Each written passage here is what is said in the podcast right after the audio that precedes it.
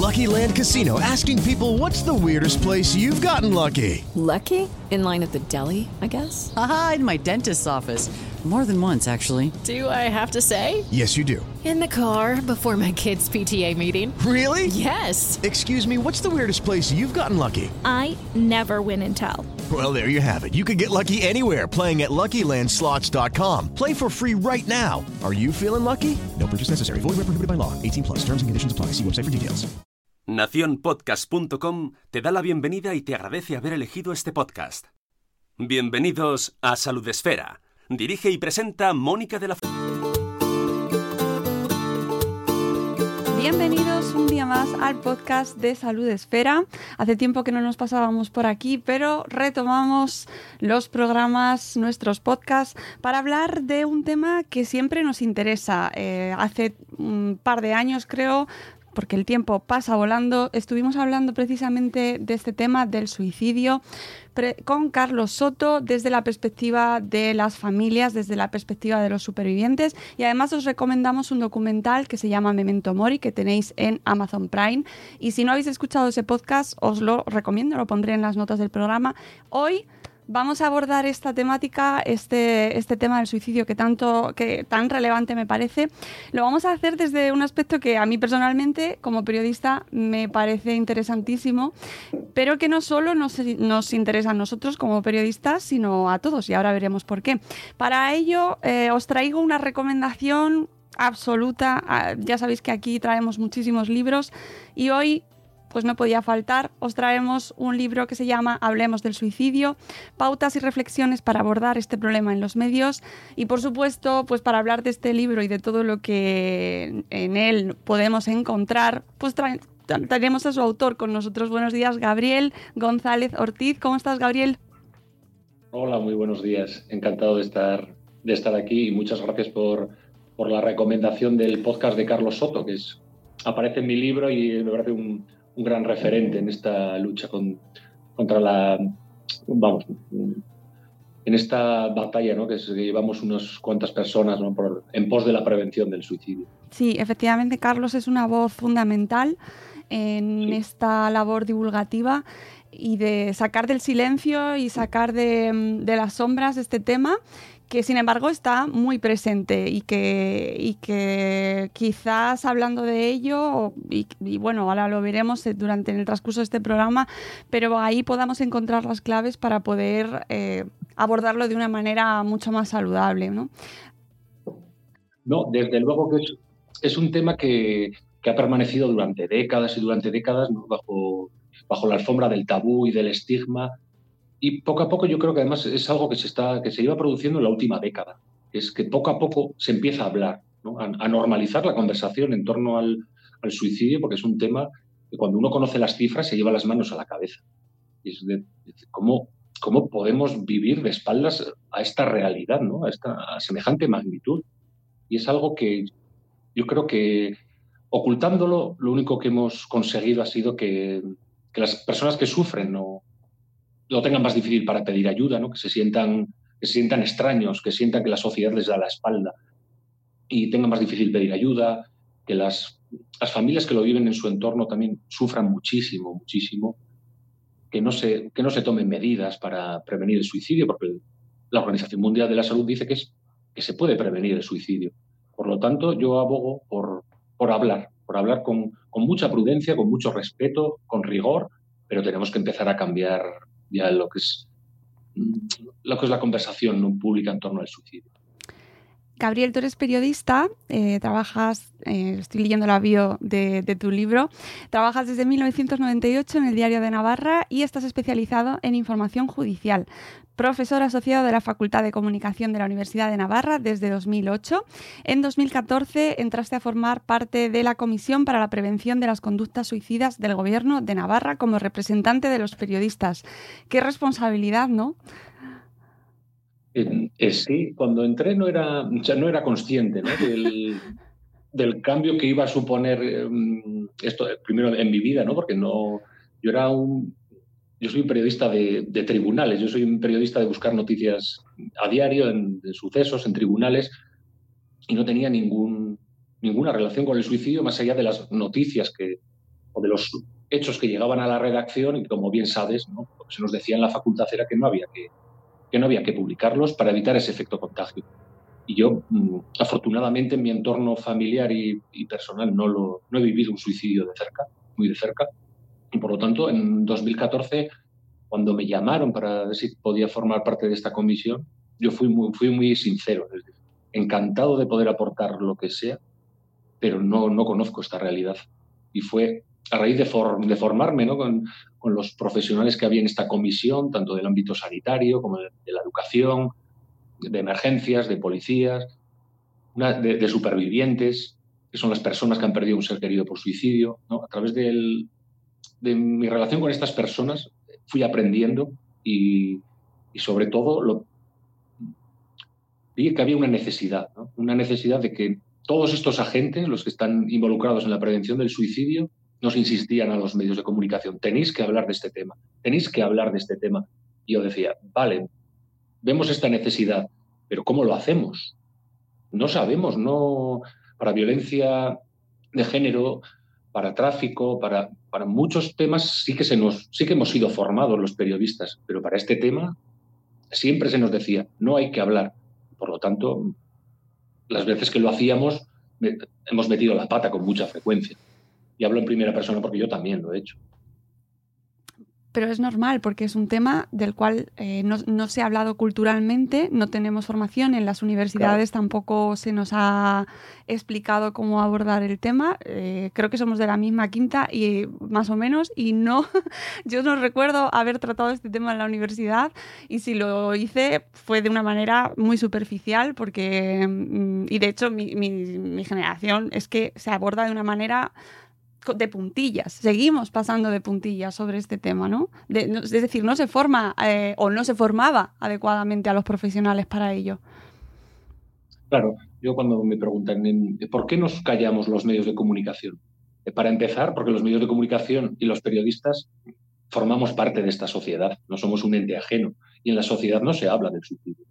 Hay miedo, hay si ya la muerte en sí es un tabú, yo suelo decir que si todos somos torpes en un tanatorio, por lo general. ¿no? Pues cuando ya se trata de una muerte por suicidio, es que no sabemos qué, Mm. cómo actuar y la mayoría de la gente lo evita, evita este tipo de, no, este tipo de cara a cara ¿no? con las personas. Entonces, si ya los medios de comunicación vemos que en la sociedad no se habla del suicidio, no hemos hablado. Lo segundo es porque no se nos ha formado tampoco, no se nos ha dicho que tenemos que hablar del suicidio. Simplemente en la facultad se nos decía, no hay que hablar del suicidio porque produce un efecto contagio. Y eso todavía, todavía perdura en muchas, mm, en muchas redacciones. Y es así. Y es poco a poco, mm, yo creo que se va rompiendo ¿no? este tabú y, este, y esta barrera. Por ejemplo, ya el, el verano pasado el Ministerio de Sanidad publicó unas recomendaciones para los periodistas. La agencia EFE publicó una, una guía también para hablar de este tema el grupo Prisa organizó hace, hace año y medio un encuentro para hablar de la depresión y suicidio. O sea, ya los medios de comunicación nos vamos involucrando como un agente más en la prevención. Y, este cambio, como he comentado antes, se, se, empieza a dar ahora. Antes, en la facultad, como bien comentabas, no se decía absolutamente nada. Pero es que estamos hablando que el, del año 2000, que es cuando la Organización Mundial de la Salud dice por primera vez que los medios de comunicación podemos jugar un rol activo en la prevención del suicidio. El año 2000 es antes de ayer, ¿no? Si jugamos con una perspectiva histórica en relación a este tema. Por lo tanto, es algo que yo creo que ahora es cuando se empieza a dar la. Empieza a girar este tema, pero va a costar, por supuesto. Va a costar un cambio de mentalidad y va a costar que los nuevos mensajes acaben calando en un cambio de actitud en la población. Eh, tu libro eh, hace un repaso fundamental eh, sobre por qué, cómo, mm, para qué, ¿no? Sobre los protagonistas principales del proceso. ¿Qué ha supuesto para ti este libro? ¿qué, qué, ha, ¿qué, te ha traído esta publicación en cuanto a ese proceso de divulgación de, los medios? me ha traído mm, primero conocer a gente, lo personal me ha, me ha, aportado muchísimo. Es un libro que me ha permitido conocer esta realidad y conocer a una serie de personas personas que intervienen de una, de una talla personal y profesional extraordinaria. Y me ha supuesto, primero fue, duro, fue duro, mm, fue duro sacar este libro porque, claro, yo, bien habías comentado, yo soy periodista que trabaja en Diario de Navarra. Entonces mi día a día, como el tuyo, sabes que es muy, muy, voy a decir esclavo, pero es muy, estás todo el día, no todo el día eres periodista, estás, no tienes horarios, está la familia, entonces era un libro que, solo lo podía escribir por las noches, ¿no? Cuando ya llegaba de la redacción, claro, era tampoco es un tema sencillo, y era un tema el que, en el que yo decía, si voy a hacer algo, que no, en un principio no, no tenía intención de que fuera un libro, simplemente eran ideas que me iban surgiendo a mí, que las compartía con, con otros agentes en la prevención y les parecían que podían, que podían aportar, y era por, no, por, el hecho de que no se olvidaran y que pues las voy a dejar por escrito. Pero, pero entonces yo lo suponía una, una exigencia muy grande porque decía, si vamos a hablar de este tema tenemos que hacerlo con mucho rigor, mucho rigor y mucho respeto para que lo que diga aquí pueda aportar, si no, si no es mejor no, no decir nada. Pero fui enseñando el resultado a personas que sí están trabajando en primera línea ¿no? de la prevención del suicidio y lo veían interesante, incluso un cambio, un cambio de paradigma, ¿no? que a mí también me sorprendía, porque yo digo, vale, quizás he profundizado en alguna línea, pero no deja de ser lo que la Organización Mundial de la Salud lleva diciendo desde el año 2000. Y, no sé por qué no ha calado en, las redacciones en los medios de comunicación, quizá no ha habido una divulgación, pero no es un, no es un cambio tan radical, ¿no? aunque ahora, ahora lo parezca. Eh, además venimos de acontecimientos recientes, de noticias, pues son situaciones cíclicas, van pasando cada vez que hay algún suicidio de alguien conocido o se habla de ello, eh, se vuelve a generar de nuevo el ruido. Venimos de, que en la tele se ha hablado mucho de intentos de suicidio y yo he vuelto a escuchar a colegas eh, de nuevo eh, decir no se tiene que hablar de este tema porque se produce ese efecto contagio. Cuéntanos en qué consiste para que, la gente entienda por qué antes no se quería hablar de ello, ¿no? de, este, de este efecto Werther que comentas en el libro. Claro. Sí, a mí cuando la gente me pregunta, ¿no? Y quizás se confunde el, título de decir hablemos del suicidio con el hecho de que la gente piensa que ahora vamos. Yo abogo por informar de cada suicidio como se informa de cada accidente de tráfico, cuando nada más lejos de la realidad. el 99,9% de los suicidios que se producen en España, y estamos hablando de 3.500 personas, la gente también, la gente que te sigue, se haga una idea ¿no? de la magnitud de lo que estamos hablando. Es casi el triple que de, víctimas que en accidentes de tráfico hoy en día. La, inmensa mayoría de esos suicidios no, deberían ser noticia, porque pertenecen al ámbito privado, no, tienen un interés público. Pero sí que debemos hablar del suicidio como fenómeno, como fenómeno que está ahí, de las causas, dar voz a los expertos, difundir las estadísticas y tener, a la hora de abordar los, suicidios concretos, como bien has dicho, hay que tener muchísimo cuidado, porque sí puede producir ese efecto contagio. De hecho, ha habido como, un centenar o más de, estudios científicos que han abordado este tema comparando, y, han descubierto, han descubierto que sí, que determinadas coberturas de suicidios, sobre todo ligadas a celebridades, a personas famosas, han, han venido asociadas a un incremento posterior en los suicidios. ¿vale? Y, hablan de eso precisamente, de, de una asociación. No, no, se puede hablar de efecto eh, causa-efecto, porque obviamente no se puede demostrar que, las personas que se quitaron la vida estuvieron expuestas a esas noticias, les afectó tanto como para tomar la decisión. Pero sí que hay cierto consenso entre los, entre los expertos de que determinadas coberturas van asociadas a un incremento de suicidios. Ocurrió con el caso de Robin Williams, por ejemplo. Los suicidios en los seis meses siguientes aumentaron un 10% en Estados Unidos y el método que empleó Robin Williams creció un 30% comparado con otros. Y estas dos cifras además me parecen relevantes porque el año pasado, en la última revisión sistemática que hay en torno a estos estudios, analizó, analizó decenas de estudios y concluyó que determinadas coberturas de suicidios de celebridades ocasionaban precisamente eso, un incremento del 10% en los suicidios y un en torno al 31 o 32% de incremento en el método utilizado. Bueno, he dicho ocasionadas, pero bueno, que venían asociadas. Por lo tanto, los periodistas, vale, tenemos que hablar del suicidio, pero tenemos que hacerlo con muchas cautelas, con mucho cuidado. Y ahí es donde la Organización Mundial de la Salud nos dice qué líneas rojas no debemos traspasar. Está, por ejemplo, no difundir el método, porque mm, podemos, podemos inspirar ¿no? a personas que están, que están pasando por un momento de debilidad, de vulnerabilidad, podemos inspirarles. Por lo tanto, la Organización Mundial de la Salud dice, no debemos, los periodistas no deben difundir nunca un método que ha sido efectivo en la consecución de un suicidio, porque puede provocar ese efecto contagio. Muchos dirán, ¿no? También cuando escuchen estas palabras dirán, a ver, yo porque lea o vea en televisión hablar de un suicidio, no me van a entrar ganas de suicidarme. Perfecto, pero aunque parezca una verdad de perogrullo, nadie que está bien se suicida. ¿vale? Estamos hablando de personas que están en una situación de vulnerabilidad muy, muy grande, mm, que tienen un, grado de desconexión del futuro muy grande, de, de- de desesperanza. Entonces, en esa situación, recibir esos mensajes por parte de los medios de comunicación les puede, les puede ayudar a dar un paso hacia tomar la decisión en lugar de dar un paso hacia atrás y decir, voy a reconsiderarlo o voy a pensarlo. Y ahí los medios de comunicación tenemos, uf, podemos jugar un papel muy importante. Por eso es muy importante los casos de los que hacía referencia, tener esa formación. ¿vale? Cuando estos casos de intentos de suicidio llegan a la redacción, es decir, vamos a hablar de ello.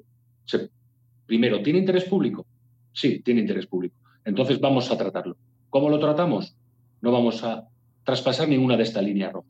Y además vamos a añadir a nuestros contenidos estos, mm, estos eh, enlaces o estos elementos de prevención. Así es cuando los medios de comunicación podemos sumarnos como un agente en la prevención. Es que estaba pensando que si no hay que hablar de los métodos, mm, vamos mal. vamos mal porque se están haciendo especiales incluso sobre cómo se ha intentado hacer X persona o... mm, mm, no sé si hemos avanzado mucho, Gabriel. En, en el tratamiento de los casos concretos yo sigo viendo excesos, ¿vale? Pero como lo seguimos viendo, y estarás conmigo, en, el, en algunos tratamientos de violencia machista, Ya. ¿vale? En algunos casos concretos se siguen viendo excesos.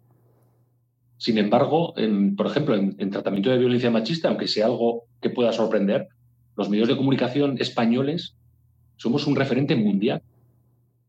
Y así, eh, por ejemplo, en Francia, en Francia no es un tema del que se hable en los medios de comunicación. Hay un informe de la asesora de comunicación de la Fiscalía General del Estado del que habla precisamente de eso. Ensalza el papel de los medios de comunicación, el papel que hemos jugado en las últimas dos décadas en torno a la concienciación y sensibilización de la población en torno a la violencia de género. Y aún y todo seguimos viendo excesos ¿no? en tratamientos, en determinados casos. Pero en general, al hablar de este fenómeno, los medios de comunicación hemos contribuido a sensibilizar y concienciar a la población como he dicho. Y yo esa evolución la empiezo a ver en torno al suicidio. Hay errores, hay excesos, se ven y a mí pues me ponen, me enfadan, la verdad. Porque entiendo que algunos pueden ser por falta de, de formación, pues que no sabemos cómo tratarlo, pero en otros hay que ser consciente de que se hacen porque, porque genera interés, generan visitas, generan clics, generan espectadores y bueno, pues hay gente que, y profesionales que deciden traspasar esa línea. Pero por el otro lado, veo cada vez más un mejor tratamiento y una mayor presencia del suicidio en los medios de comunicación que contribuye a eso, sensibilizar y concienciar a la población. Con respecto a los otros tratamientos, tú y yo sabemos que aunque se difundan todas las guías y todas las pautas del mundo, seguirán existiendo los tratamientos sensacionalistas. Y es así, con respecto al suicidio, violencia de género y cualquier otro tema. Y esa es la, esa es la realidad. También es verdad, ¿no? y aquí por descargar un poco ¿no? de la, la responsabilidad de la profesión, es que es- esos tratamientos generan interés. Ya. Hace unos, bueno, no tanto, hace el año pasado así, se suicidó el, el expresidente de, de Perú, Alan García. Y a los pocos, hacia los pocos minutos no, porque no creo que tardara tanto, pero esa misma tarde empezaron a circular ya por a circular imágenes del cuerpo en la sala del quirófano. Yo estudié, o sea, estudié ese caso precisamente y no vi en ningún medio de comunicación difundir esa imagen. Sin embargo, circuló y se hizo viral y eso lo, lo viralizó la población. En las redes sociales o por WhatsApp, cuando se comparte un intento de suicidio o un cuerpo, o... eso lo comparte la ciudadanía, no somos los periodistas los que lo Ya. difundimos. Claro, ¿no? Si lo... Por lo tanto, yo creo que esto es un, es un tema, No, yo no. creo que es- va más allá de la profesión periodística. Sí, sí, sí. Como sociedad. Eso por eso lo, lo decía al principio del programa, porque además eh, tú lo sabes perfectamente, hoy en día con las redes sociales y con los perfiles eh, de cada uno, no somos todos medios de comunicación, pero ejercemos una labor de divulgación al final todos. Que claro, mm, hay que tener ahí responsabilidad a la hora de comunicar ciertas cosas, pero eh, nosotros ejercemos sobre nosotros mismos una presión y una responsabilidad obvia, ¿no? Como profesionales, pero el resto de la población, por eso recomendaba mucho este libro y este podcast para, porque al final todos todos tenemos un papel fundamental como pues, desde un perfil de Twitter, un canal de YouTube. Es que se está hablando de suicidio en canales de YouTube de gente que no tiene ninguna formación y a lo mejor lo hacen fenomenal. Es decir, no va relacionada una cosa con la otra, pero que no tienen un código mm, deontológico que seguir, ¿no? Y sin embargo se está hablando. Y así, abiertamente. ¿Qué oportunidades hay ahí, Gabriel? Seamos positivos. ¿Qué oportunidades tenemos en las redes sociales de cara a la prevención del suicidio? Sí, es, es muy, es muy importante lo que dices porque, porque si los periodistas nos diluimos como un agente más en esas redes sociales y actuamos en función de la viralidad, en función de, ¿no? del interés o de los, de los clics que se puedan generar ciertos temas, al final nos vamos a diluir como uno más, como un agente más en, en las redes sociales. Por lo tanto, hemos, hemos estado cuatro años en una facultad nos hemos formado cinco. Yo soy del plan antiguo. Dependiendo que. A mí me tocaron cuatro, reconozco. Esa- eso que has ganado. Pero. No, dependiendo de los, pro- de los programas que había en su día, acuérdate, sí que. oh, qué tiempos. en Pero es verdad que hemos estado cinco años, cuatro en una facultad. Joder, Nos movemos con cierta deontología, tenemos cierta formación. Entonces, si queremos diferenciarnos y que se empiece a valorar nuestro, nuestro producto, nuestro punto de vista y el papel de los medios de comunicación, tenemos que diferenciarnos de lo que hace el ruido, ¿no? De lo que no podemos ser uno más en las, en los, en las redes sociales. Y las redes sociales, por ejemplo, en- hablabas de los contenidos, ¿no? La cantidad de contenidos de riesgo que circulan por ahí. Es que es así, es hace dos años de Facebook e Instagram adoptaron una postura de, de eliminar todos los contenidos que pudieran eh, ser que pudieran tener un efecto contagio o por lo menos ser condescendientes, ¿no? Con el, tanto con el suicidio como las autolesiones. Empezaron en, creo que era en, febrero de 2019, que uno ya también con, con esto de la pandemia ya pierde la perspectiva Sí, sí, de si verdad. fue el año pasado o- porque sí, el año pasado como fue en blanco para muchas Se ha borrado. Así es. Sí. Entonces creo que empezó en 2019, en febrero, y entre febrero y octubre de 2019, eh, Facebook borró 4,5 millones de contenidos. Instagram lo hizo con 1,6. Lo ha seguido haciendo, ambas plataformas lo han seguido haciendo y cada tres meses publican su, su informe y cada tres meses eliminan un millón de contenidos. Entonces, por eso es, es algo que a mí me empujó a escribir el libro. Digo, a ver, ¿cómo vamos a permanecer hoy en día los medios de comunicación, por así decirlo, tradicionales, ¿no? que nos movamos en, todos los formatos?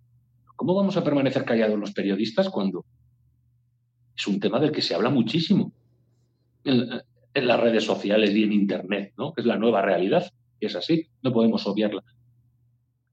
Eso es, eso es algo que me llevó a mí, tenemos que hablar, porque además los medios de comunicación, como digo, si jugamos el papel que comentaba, de diferenciarnos del resto de, del resto de, usuarios, podemos contribuir a, difundir estos, estos contenidos de prevención, porque tenemos todavía un peso muy importante. Muchos de los contenidos que se, que se comparten van asociados a, a grandes cabeceras, a cabeceras tradicionales. Y en esos formatos también tienen, tienen muchos seguidores ¿no? y periodistas. Podemos contribuir a dar, a dar altavoz a los expertos, a los que saben de este tema. Y a través de las, de las redes sociales, y este es un claro ejemplo, pero lo que estamos haciendo nosotros ahora es un ejemplo. ¿no? Esta charla podríamos mantenerla nosotros o en un auditorio, ¿no? en, un espacio físico, y y nuestro, nuestra conversación, ¿no? Que, no, que puede contribuir a, quitar el estigma y el tabú sobre este tema, aporta su granito de arena, pues en un espacio físico no pasaría de, un auditorio, de las personas que vinieran a escucharnos. Sin embargo, aquí es ilimitado todas las posibilidades que tenemos. Por lo tanto, las, redes sociales se pueden utilizar, Internet, con unos efectos muy positivos. Se puede utilizar para la formación de, periodistas. Yo tengo un, un, una cuenta, no más que una cuenta, un hilo ¿no? en, en Twitter a, a, través de un profesor de, de, periodismo de la Facultad de Comunicación de la Universidad de Navarra, y aprovechando que él tiene 16.000 seguidores, ¿no? En, y la mayoría son, son periodistas de, de, de, todo el mundo, aprovechamos para comentar casos, ¿no? comentar noticias de suicidios y cada vez que divulgamos esto está bien y esto se podría mejorar o tiene estos matices, pues estamos llegando a, a, una población muy, muy elevada de, de, profesionales. Por lo tanto, se puede, se puede utilizar para la formación. Y las redes sociales también, según los expertos, juegan un papel pues, muy importante también ¿no? a la hora de, en torno a la salud mental. ¿no? Pueden tener sus riesgos, pero también sus, sus beneficios.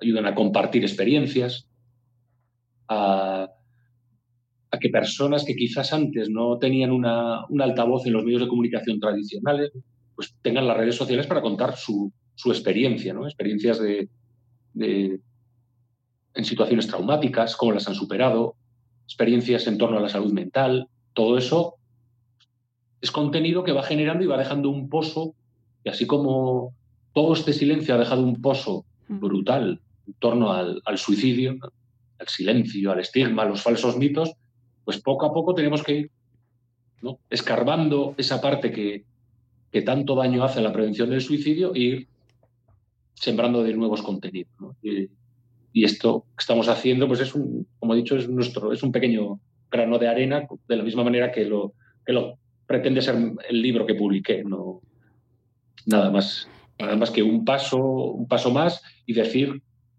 se puede hablar una invitación, ¿no? Mm, sin abandonar los medios de comunicación, antes de irnos al tema de las redes sociales más en profundidad, eh, creo súper importante el tema de, de quién, quién lee, o sea, en quién tenemos que pensar a la hora de escribir estas noticias. Obviamente, más allá de consideraciones más profesionales, ¿no? De a la hora de redactar, cómo lo redactas, pero eh, ¿a qué público ¿Qué público va a leer esa, esas noticias y por qué tenemos que pensar en, ese público a la hora de escribir o de eh, generar contenido sobre suicidio? Lo primero que tenemos que hacer al acercarnos a un suicidio, y también es algo válido para cualquier, cualquier hecho traumático del que debamos informar, es intentar, en la medida de lo posible, no agrandar el dolor que ya de por sí genera un suicidio o un intento de suicidio en, en, en, en el entorno ¿no? más, más, cercano. Porque muchas veces, y así me lo han comentado ¿no? muchas, muchas familias, el hecho de verlo publicado les... Claro. Que hay que tener en cuenta, cuando hablo de, del cuidado que hay que tener, que muchas familias cuando pierden a un ser querido por suicidio, solo el hecho de verbalizar la palabra suicidio les lleva un proceso muy largo. Pueden pasar meses, incluso años, hasta que sean capaces de decir se ha suicidado. Entonces, verlo de inmediato en un medio de comunicación, su ser querido asociado a la palabra, ya al concepto suicidio, supone para ellos un impacto tan, tan grande y es tan importante lo que ocurre ¿no? en, esos momentos iniciales tras la pérdida de un ser querido por suicidio, que los medios de comunicación no podemos perder de vista. no podemos perder de vista el dolor que puede generar nuestra información. Después tenemos que tener mucho cuidado por el respeto, ¿no? Respeto a, derechos tan importantes como la intimidad, el derecho a la imagen. Todo eso lo debemos tener muy, muy en cuenta antes de dar un paso. Sobre todo en los, en los casos concretos. ¿vale? Pero también, y esto ya iría dirigido a, la población en general, debemos hablar. Debemos hablar del, suicidio como fenómeno. Cada año divulgar las cifras. El año pasado se suicidaron tantas personas. Cada vez que se acerque el, el Día de Prevención del Suicidio, que es en septiembre, pues da pie, ¿no? como en otros temas, a sacar este tema. En noviembre es el Día Mundial de la Prevención de... No, disculpe, perdón. En noviembre es el Día, de, el día Mundial de la, del Superviviente del Suicidio. Podemos darles altavoz. Porque ellos desde 2012 que empezaron a crearse estas asociaciones, y yo creo que ellas sí que han, han jugado un papel determinante en darle la vuelta a este tema, porque con una valentía y, y es algo que es, que es común a todas estas asociaciones de supervivientes, nuestra valentía y ese saber estar y saber comunicar. Mm, esa forma de hacer que mi dolor sirva para que otras personas no, no pasen por lo mismo. Pues, como digo, la labor que están haciendo estas personas, darles altavoz en los medios de comunicación puede contribuir a sensibilizar al resto de la población. También podemos difundir, dando voz a los expertos, difundir las señales de alarma ante las cuales hay que estar atentos, ¿no? Si las detectamos en nuestro entorno para poder, para poder encaminarles a pedir ayuda. Entonces, pero sí que podemos diferenciar, al hilo de, tu pregunta inicial, dos tipos de públicos, ¿no? De nuestras noticias. Primero, el entorno más cercano a las personas vulnerables, el entorno más cercano a una persona que se ha podido quitar la vida o lo ha intentado. Después, las personas vulnerables, que puedan sentirse interpeladas por nuestras informaciones y, en tercer lugar, la población en general. Sí, había dicho dos, pero son tres, son tres. tres públicos de los que debemos tener muy, muy, muy en cuenta.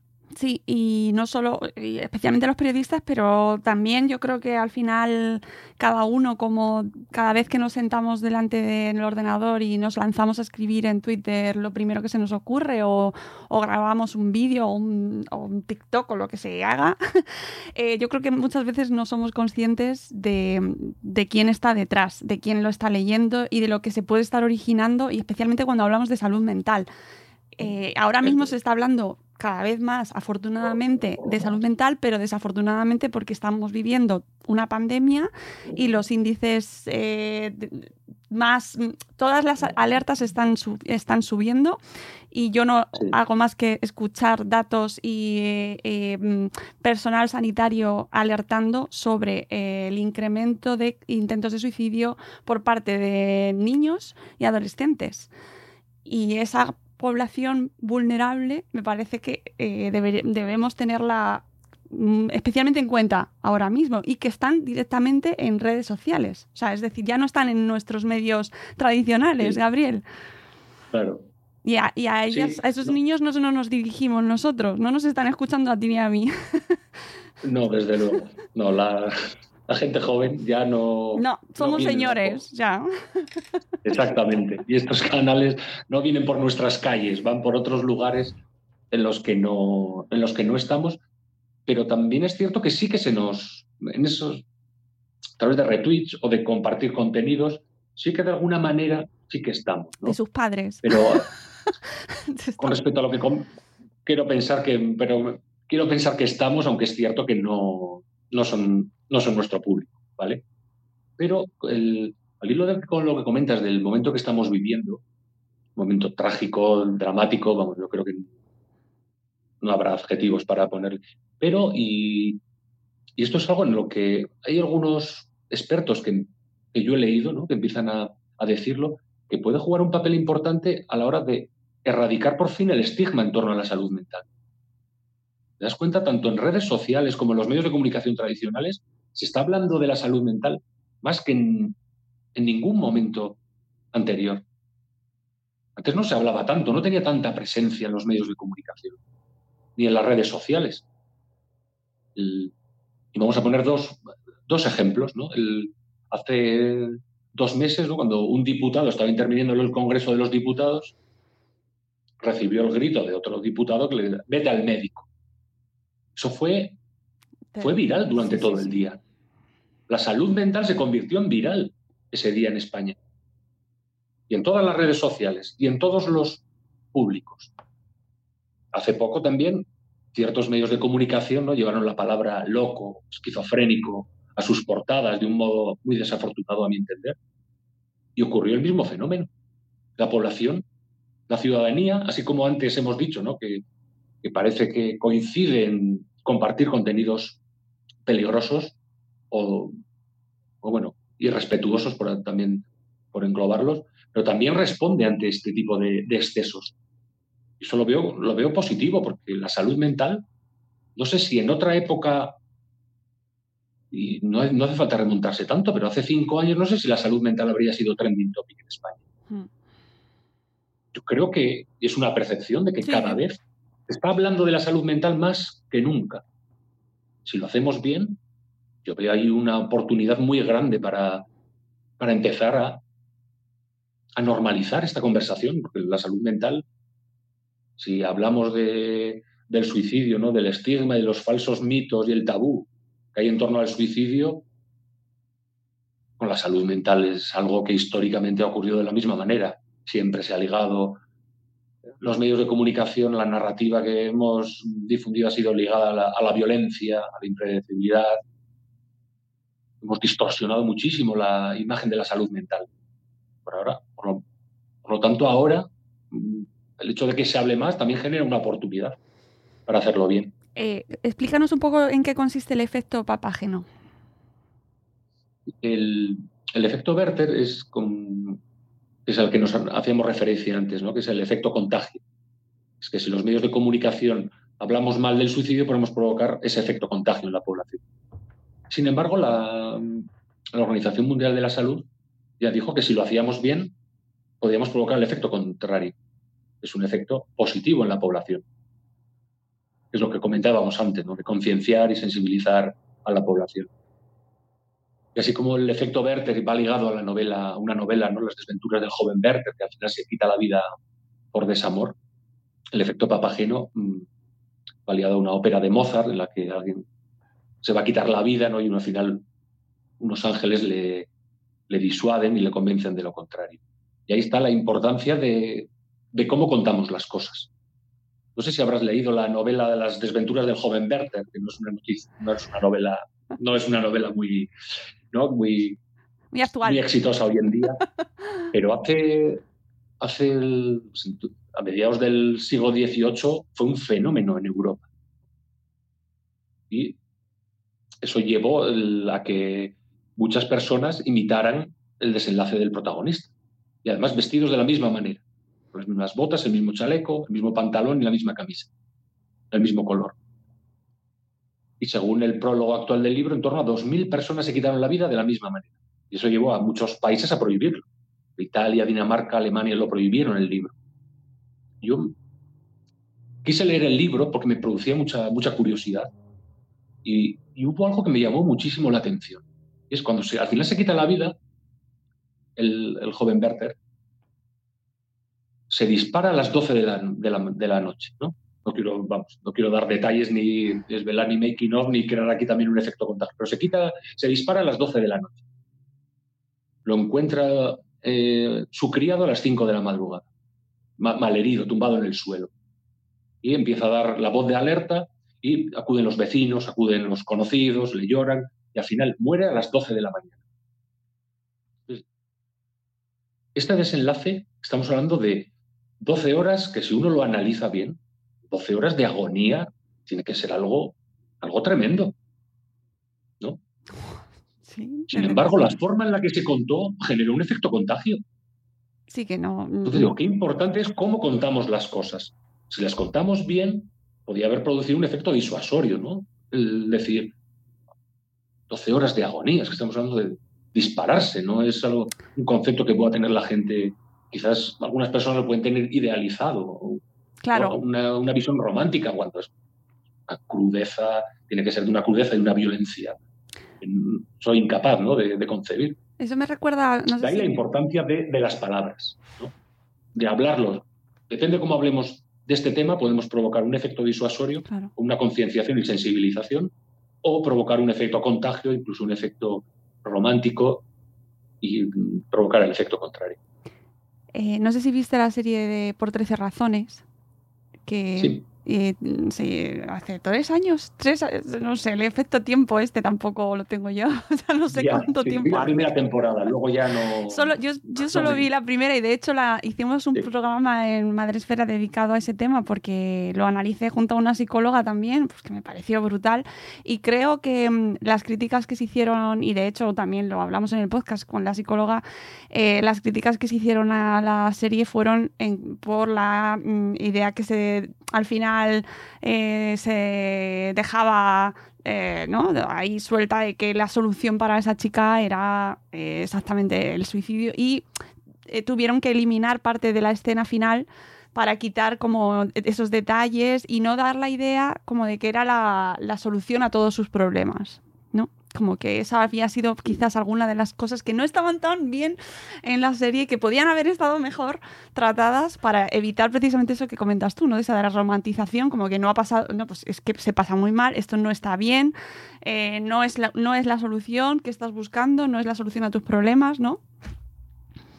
Sí, en, torno a esa serie es verdad que la principal crítica que recibe es eso, tiene un tratamiento, bueno, puede resultar hasta atractivo, ¿no? El hecho de utilizar cintas de cassette. Sí, sí, sí. Que a mí nos retrotrae a nuestra infancia, pero a ellos les, a la juventud, ¿no? A una época que no conocieron, pero sí que no puede resultar atractivo. Pero la parte más que más crítica recibió también es que parecía que uno seguía la serie y el único desenlace posible para esa persona parecía que era quitarse la vida. Entonces no había casi alternativas, ¿no? No se presentaban. Por lo tanto, yo creo que si entrevistaste a una psicóloga, creo que te va a ofrecer una visión mucho más, más rigurosa y más acertada que la mía, que solo soy periodista.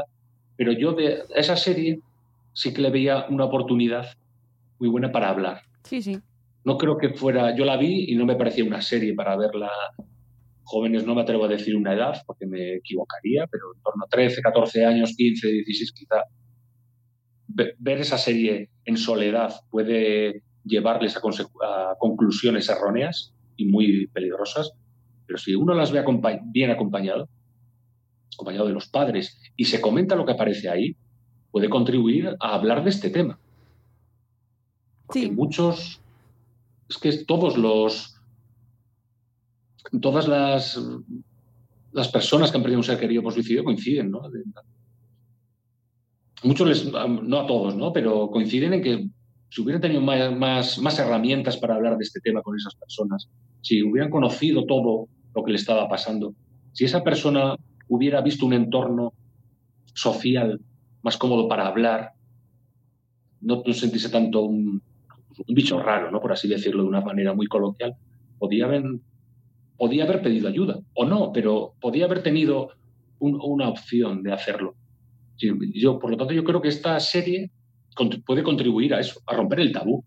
encima, encima yo creo que la juventud de hoy en día viene con mucha, una mochila de tabús mucho menos cargada que la nuestra.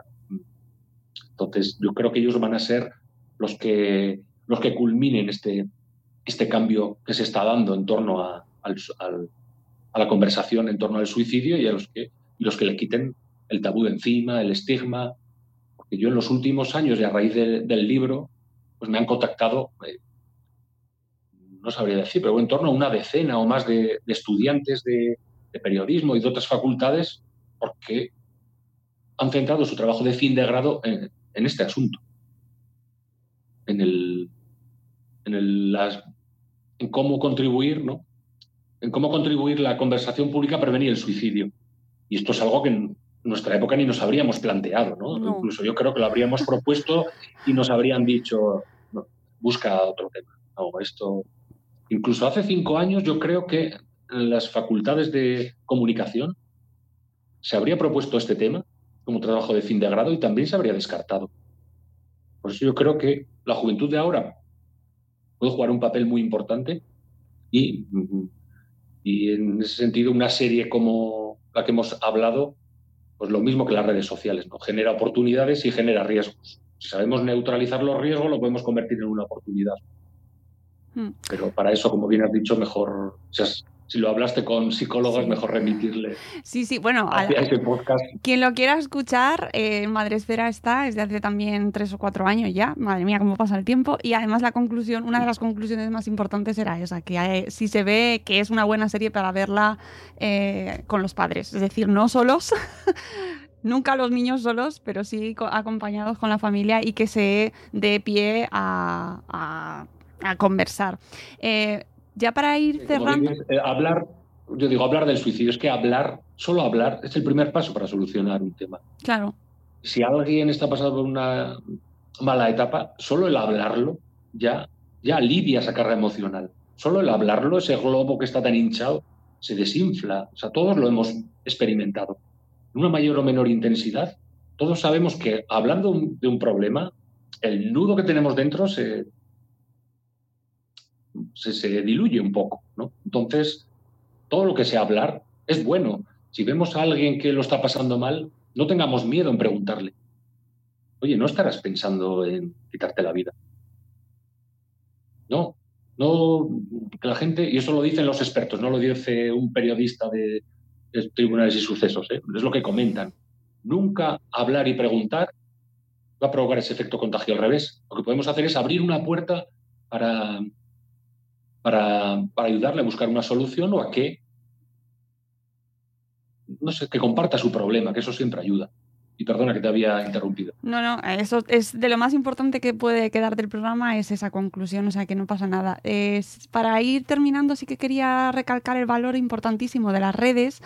Em, por ejemplo, antes de, de hablar contigo, he hecho una búsqueda en Twitter de la palabra suicidio, simplemente eh, buscando en los términos, y directamente Twitter ya te da eh, información. Eh, esto que han hecho ahora también con la pandemia de la información sobre vacunas o sobre COVID, pues con el suicidio ya se ha identificado desde la propia red como término de riesgo, por así decirlo, y ya te dan teléfonos de atención, ¿no? de información, donde puedes acudir, que me parece una señal muy clara de lo que hacia lo que tenemos que ir, es decir, eh, qué es lo que tenemos que hacer, tanto como medios como, como redes, aunque seamos eh, protagonistas diferentes, hacia dónde les tenemos que llevar a la gente que, busca esta información. Pues eh, es muy importante y además eso demuestra que mi libro, que tiene apenas mm, dos años, ah, se ha quedado desfasado. dos años, sí. Se ha quedado desfasado porque yo cuando cuando lo, escribí, ¿no? había un informe del Consejo Audiovisual de Cataluña que alertaba de, que una plataforma de vídeos, la más famosa que todos conocemos, no voy a decirlo, pero que si uno realizaba búsquedas de suicidio, no solo le llevaba a una infinidad de contenidos de riesgo, sino que luego eso se quedaba como patrón de búsqueda y le iba sugiriendo temas. Pero eso ya, desde la publicación del libro, estamos hablando de dos años, apenas dos años, las plataformas mm, han reaccionado, han reaccionado y están poniendo filtros y están, están actuando con, una mm, responsabilidad que antes no tenían. Y ahí yo creo que en las redes sociales en los medios de comunicación hemos contribuido a mostrar esos errores, a mostrar esos excesos, a mostrar qué es lo que estaba ocurriendo por ahí, a dar altavoz a padres ¿no? que denunciaban que se había suicidado su hija o su hijo tras ver ciertos contenidos, tras jugar a ciertos juegos de rol perjudiciales. Todos esos temas, al ponerlos los medios de comunicación y las redes sociales, al ponerlos en primer plano ante la sociedad, hemos, y generas sin, sin buscarlo o buscándolo, pero generas una cierta presión, ¿no? Cierta presión ante los poderes públicos y políticos para que actúen y también ante estas plataformas. esto se puede volver en contra de mi imagen de marca, ¿no? Con lo, con lo sensible que soy hoy en día no debería ser un motivo para actuar y pensar en la imagen de marca, pero, pero este tema ayuda. Y el denunciar estos temas a la población, la población tiene más, más poder del que, del que cree. Cuando alguien le llega un vídeo que ha ocurrido, ¿no? un vídeo de alguien quitándose la vida o un intento de suicidio, tiene que elegir, ¿no? ¿Qué hago?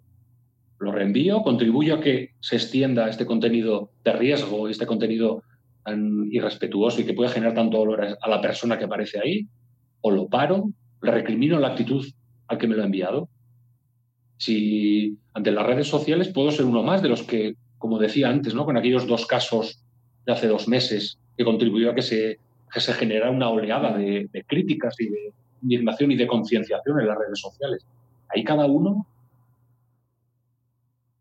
podemos jugar un papel muy importante como ciudadanos, pero debemos elegir si estoy, estoy del lado de la solución, del lado de la concienciación o del lado de la sensibilización, o estoy del lado de los que contribuye al tabú, al estigma o a los falsos mitos, tanto en torno al suicidio como en torno a la salud mental.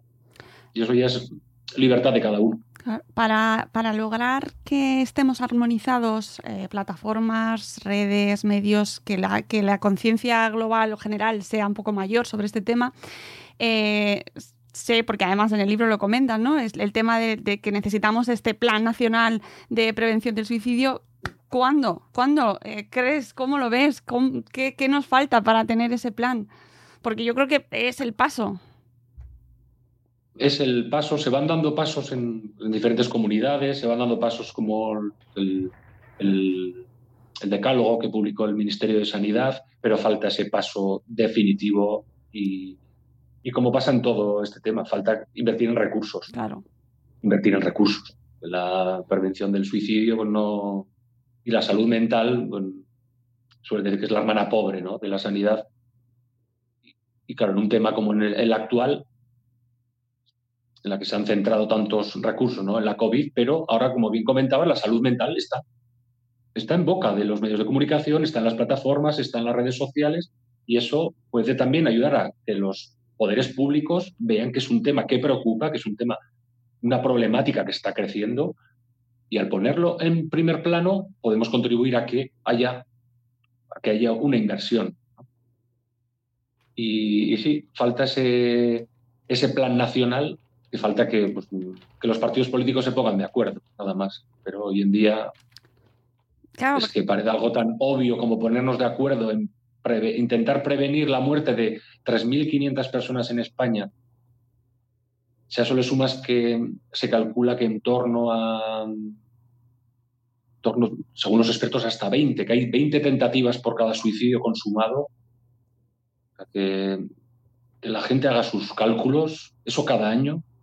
Entonces, claro, que los partidos políticos sean incapaces de ponerse de acuerdo en algo que afecta a tantísima gente, por mucho que no se hable, aunque en la calle no esté este tema, es un tema muy importante. Y todos, todos, si todos analizamos nuestra propia, nuestro entorno, todos estamos a, una persona de distancia del suicidio. Sí, sí, Es algo que me llama a mí mucho la atención, ¿no? porque es algo que como sociedad le damos la espalda a este tema, pero si miramos a nuestro alrededor, conocemos un amigo, familiar, padre o la madre un familiar, el hermano, estamos muy cerca de, de, esta realidad. Y sin embargo, como sociedad le damos la espalda es llamativo.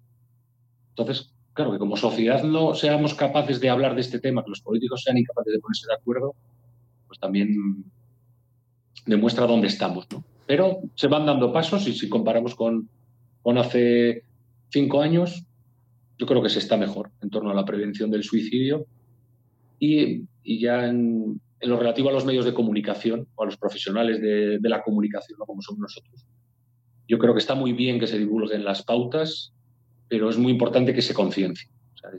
nuestra labor puede jugar un papel muy importante, como he dicho antes, hacia la solución y también hacia, hacia el efecto contagio, a que se mantenga el tabú. Por lo tanto, si se nos conciencia, va a ser más fácil que adoptemos ciertas pautas de responsabilidad. Totalmente de acuerdo contigo y sobre el tema del plan eh, lo veo fundamental de cara además a algo que también comentas en el libro que es la educación, eh, la prevención desde, desde el colegio, que se incluyan planes de campañas de comunicación, que las familias sean conscientes, que los colegios, los claustros sean conscientes y sepan identificar esas situaciones de vulnerabilidad que se dan, se siguen dando. Eh, hace poco hemos publicado un programa sobre bullying y precisamente ahí encontramos mm, situaciones de riesgo absoluto que pasan desapercibidas porque no, no, se, no, no se quiere mirar hacia esas situaciones y, es un caldo de cultivo brutal para, el suicidio, ¿no? Y de, nuestros jóvenes, de nuestros niños, que sabemos perfectamente que están ahora, ahora mismo eh, aumentando los casos, con lo cual para mí es un paso imprescindible que se active, que se activen estas campañas como lo que comentabas antes de las campañas que se han hecho, que también han funcionado. Eh, las campañas de tráfico, de violencia de género, ¿no? El plan de contra las drogas, de información contra las drogas. Estoy acordando de campañas de publicidad que se han hecho en nuestros medios de comunicación brutales. ¿no? Cómo nos han concienciado sobre el, el uso de las drogas, por ejemplo. Pues si eso se llevase de manera mainstream a los medios de comunicación masivos, ¿no? Campañas en tele, por ejemplo. O sea, es que eso sería... Sí, sí, además se puede probar, ¿no? Poco a poco en la comunidad valenciana hicieron una campaña que era me parecía fantástica de hace dos años. ¿no? Salía una bolsa de pipas simplemente. Eran carteles, forraron toda la ciudad con, con marquesinas, ¿no? Salía una bolsa de pipas y ponía, hablamos o aparecía un banco. Son elementos ¿no? que acompañan a una buena conversación. Fueron campañas que, que promovió la, que fuera ministra de Sanidad, ¿no? González que era, ay, perdón, no, no, estoy equivocando, Carmen Montón, que era la que, no, por la que yo creo la, la ministra que más pasos decididos ha dado hacia la consecución de un, de un plan nacional de prevención del suicidio. Al final no, no se llevó a cabo. Pero sí que es verdad que podemos jugar ese, ese efecto contagio en, positivo. los medios de comunicación empezamos a hablar, podemos contagiar otros ámbitos de la sociedad. Justo antes de, la pandemia empezábamos a, en Navarra, el gobierno de Navarra, dentro de la Consejería de Educación, había organizado varias sesiones informativas con, profesores de todos los colegios de Navarra para hablar del suicidio. Hablar de cómo, cómo actuar, pero darles darles a conocer este problema, es que muchos no, lo conocían. Entonces, es muy importante que se hable. Lo que has dicho de que hay que hablar de, este tema en los colegios es, básico y fundamental. Los medios de comunicación somos una gente más, hmm. pero esto tiene, se tiene que prevenir desde todos, desde todos los frentes. Y la educación es uno, es primordial. La educación en salud mental, eh, en emocional, ¿no? En, conocer las emociones, gestionarlas, interpretarlas. Todo eso se tiene que hacer desde, desde muy pequeño. Pero claro, todo el mundo, desde el ámbito de la educación, dice que nos falta recursos, nos falta formación para, para trabajar todo esto. Desde el ámbito de la sanidad, desde el ámbito de, eh, de derechos sociales, ¿no? Todos, pero todos, si vamos todos en la misma dirección, es más fácil, ¿no? Eh, producen sinergias, ¿no? Una palabra que está tan de moda, ¿no? Pero nos vamos contagiando unos a otros, vamos sumando, vamos... Y aquellas jornadas de, me acuerdo, de, educación que se tuvieron que suspender porque justo fueron la semana antes del confinamiento. Justo de una puntería tremenda, pero eran interesantísimas y ver el interés que había por parte de los profesores y de la comunidad educativa sobre, este tema. Hombre. Porque todo estamos hablando, del bullying es algo que puede desembocar en un suicidio. Totalmente. yo digo que muchas veces nos centramos en el desenlace, en el suicidio, cuando hay que hacer como en tráfico. Centrarnos informativamente o en las conversaciones en las, causas que hay. El tráfico tuvo éxito no por una mejor cobertura de los accidentes de tráfico. Lo hizo porque hizo campañas masivas, como has comentado, con el cinturón de seguridad, con el alcohol, con la velocidad, con el uso del casco, entonces, centrándonos en esas pequeñas, pequeñas no, perdón, centrándonos en esas causas específicas, se puede conseguir un efecto global con el suicidio. Hay que hacer lo mismo. Se trabaja en la educación, se trabaja con el bullying, con la salud mental, se trabaja en los medios de comunicación, en la atención primaria, en la atención, de la salud mental. Claro, o sea, cuando empezamos a trabajar todos y cada uno, pico y pala, cada uno en su pared, pues podemos contribuir a derribar este muro. Y si todos sumamos también para los poderes políticos, va a ser más difícil oponerse a un plan nacional. Pues ojalá, porque, porque lo veo súper necesario, de verdad, imprescindible. Y para terminar, voy a leer una frase de, tu libro que además lo abre y que me parece fundamental para cerrarlo, para cerrar el programa de hoy, que es una frase que dice eh, una superviviente eh, que, cuyo hijo se suicidó y que se llama Cecilia Borrás y que dice, nadie muere por hablar del suicidio, lo que mata es el silencio. Para mí lo resume perfectamente y Gabriel, simplemente de darte las gracias porque bueno, a mí es que el libro me ha encantado. ¿Qué te voy a decir? me parece, Muchas gracias me parece que lo tiene que leer todo el mundo, que no solo es para periodistas, aunque como tal, pues a mí personalmente me ha interesado muchísimo porque además hablamos mucho sobre salud mental, hablamos sobre salud y, y en Madresfera hablamos sobre familia y educación y por lo tanto a mí me interesa por todos los frentes, pero creo que nos interesa a todos, a padres, a profesores, a, a gente que tenéis, a divulgadores o influencers en redes sociales, que tenéis millones de personas como audiencia, a gente que tiene millones de seguidores y que de repente tocan el tema. Bueno, pues eh, preocupaos por saber cómo se habla sobre suicidio. Porque influís muchísimo más que nosotros. y, si eso llega de una manera positiva, puede cambiar el destino puede cambiar la vida, aunque sea, de una persona, de los que, de, los que le siguen. O sea, que, que merece muchísimo la pena que leáis este Hablemos del suicidio pautas y reflexiones para abordar este problema en los medios, que vosotros también sois medios, a todos los que me escucháis, tenéis perfil, tenéis responsabilidad, tenéis seguidores, así que también podéis comunicar. Ah, y, nada más, Gabriel, que darte las gracias y, que te sigo leyendo, te seguiremos por los medios, aunque no te leo en prensa, claro, porque esto no me llega a mí. Desde Madrid no te leemos. Y es otro tema completamente distinto. Y muchas gracias por el interés y enhorabuena también por todos los contenidos que hacéis de divulgación, porque eso contribuye a formar a la, a la audiencia, sensibilizarla, concienciarla.